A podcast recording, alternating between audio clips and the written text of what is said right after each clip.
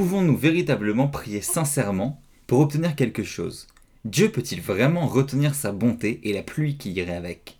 Aujourd'hui, on parle des secrets de la prière et des débats théologiques qui se cachent dans les discussions talmudiques. Je suis Emile Ackerman et vous écoutez Dafyomi. Ce Shabbat m'a permis de prendre le temps de faire une superbe chavruta avec ma femme en face et ma fille sur le genou.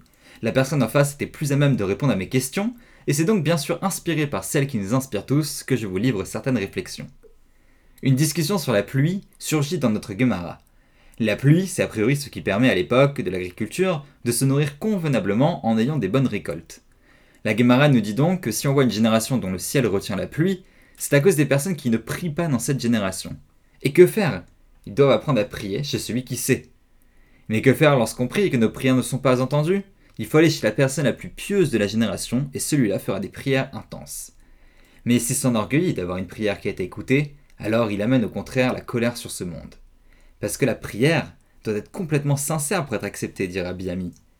Mais Shmuel cite un psaume semblant nous dire que même sans sincérité, les prières peuvent être acceptées. Pour résoudre cette contradiction, on répond que la prière d'un individu doit être sincère, mais la prière d'une personne qui prie en communauté n'a pas forcément besoin de l'être. Il semble y avoir dans notre DAF une discussion sous-jacente sur la sincérité des prières et une question sur comment marche véritablement le ciel. Ce qui vient d'en bas trouve-t-il forcément une réponse en haut? Il est écrit Amar Rabiami, Ein Geshamim Yordin et Bishvil Muna, Shenemar, Emet Me Eretz Tatzmiar, Betzedek Mishamaim Nishkaf. Rabiami dit Les pluies ne descendent que pour les personnes qui sont euh, douées de, de foi. Comme il est dit, la vérité jaillit de la terre et la droiture, euh, on va dire, coule, vient donc d'en haut, des cieux. La vérité jaillit d'en bas, la droiture vient d'en haut, il y aurait une causalité.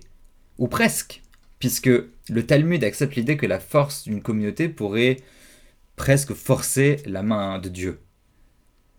Comme à Kippour, où Dieu nous a forcément pardonné à la fin, Dieu a-t-il le choix de nous donner de la pluie, de veiller sur notre bien-être matériel?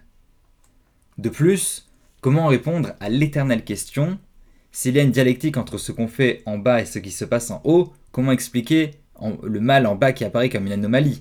C'est-à-dire, si Dieu répondrait au bien par le bien et au mal par le mal, alors comment faire quand on voit effectivement du mal en bas qu'on ne saurait identifier un, un mal qui aurait été causé? Rabbi Yochanan dit Toute personne qui essaye d'être le plus droit sur terre en bas sera jugée d'une manière très dure en haut, en citant le même psaume de tout à l'heure. Ce qui vient d'en bas rencontre en haut une forme d'équilibre. Comment comprendre alors que cette personne-là soit jugée très durement? C'est que les sages ont l'idée qu'il y aura une rétribution des actions bonnes et mauvaises dans l'au-delà, et que la rétribution des actions mauvaises dans ce monde-ci permet aux personnes sages de l'au-delà de n'avoir aucune punition. C'est donc qu'il faut répondre à la problématique des souffrances que nous ressentons sur Terre, ainsi que les malédictions liées à la pluie. Ainsi, Rabbi Yoshua ben Levi dit que tout celui qui accueille les souffrances avec joie amène la délivrance dans ce monde. Je reprends, c'est-à-dire que la réponse que font les sages à cette question n'est pas claire. Car s'il y a besoin d'une rétribution dans ce monde qui soit plus dure, c'est bien parce qu'on nous fait référence à un au-delà où là la question ne se poserait pas et où le sage serait véritablement récompensé. On nous explique donc finalement, entre deux lignes, qu'un sage peut ici recevoir des souffrances qui n'ont l'air pas justifiées. Et c'est une forme de réponse de dire qu'elles elles sont en fait justifiées, car ce sont les moindres petites fautes qui sont jugées très durement afin qu'ils jouissent d'une paix éternelle dans l'au-delà. C'est une des réponses possibles. Et quand Rabbi Yeshua ben Levi dit que tout celui qui accueille les personnes avec joie amène la délivrance dans ce monde, euh, c'est donc que nous avons d'un côté des passages qui nous parlent d'une rétribution juste, mais d'autres qui nous semblent nous dire que nous n'avons pas les clés pour expliquer la malédiction, mais que nous devons toutes les accueillir dans la joie. Un passage nous dit qu'il y a des raisons spécifiques sur l'absence de pluie, mais un autre nous dit qu'il est possible qu'il n'y ait pas de raison, ou pire, que la pluie vienne, mais qu'elle peut être signe de malédiction si elle est trop abondante, ou qu'elle vient au mauvais moment, comme lorsqu'on est au marché avant Shabbat et vraiment c'est pas cool qu'il pleuve. Oui, oui, c'est bien dans notre Gemara.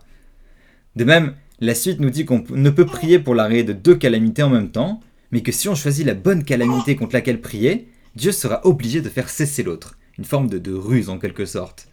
Il semble donc que les rabbins ne sont pas arrêtés sur les voies du Seigneur, comme on dirait, mais un thème revient certainement. Et c'est sur quoi je voulais euh, partager ma réflexion, c'est la réaction humaine à ces événements qui traversent nos vies. Ainsi, il faut prier, et c'est Dieu qui choisira si elles ont un impact. On ne peut pas comprendre pourquoi certaines souffrances arrivent, et on ne peut même pas se dire qu'il y a une raison. Mais on doit avoir une réaction de croyant et en tirer un maximum de sens, même si j'en conviens, ce n'est largement pas tout le temps facile.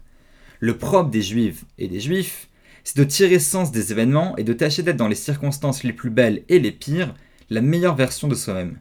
Et seulement ainsi, on peut en quelque sorte forcer la main de Dieu. Cela ne veut pas dire que Dieu nous obéit, grâce shalom, mais que si nous tirons sens de tous les événements, si quelque chose, chaque chose, est une occasion pour nous de nous réjouir, de nous questionner, de prier, de nous rapprocher de Dieu, alors l'action de Dieu aura été bonne, quoi qu'il ait, eu envie de faire, si on peut dire. Merci de m'avoir écouté et Shavuot Tov.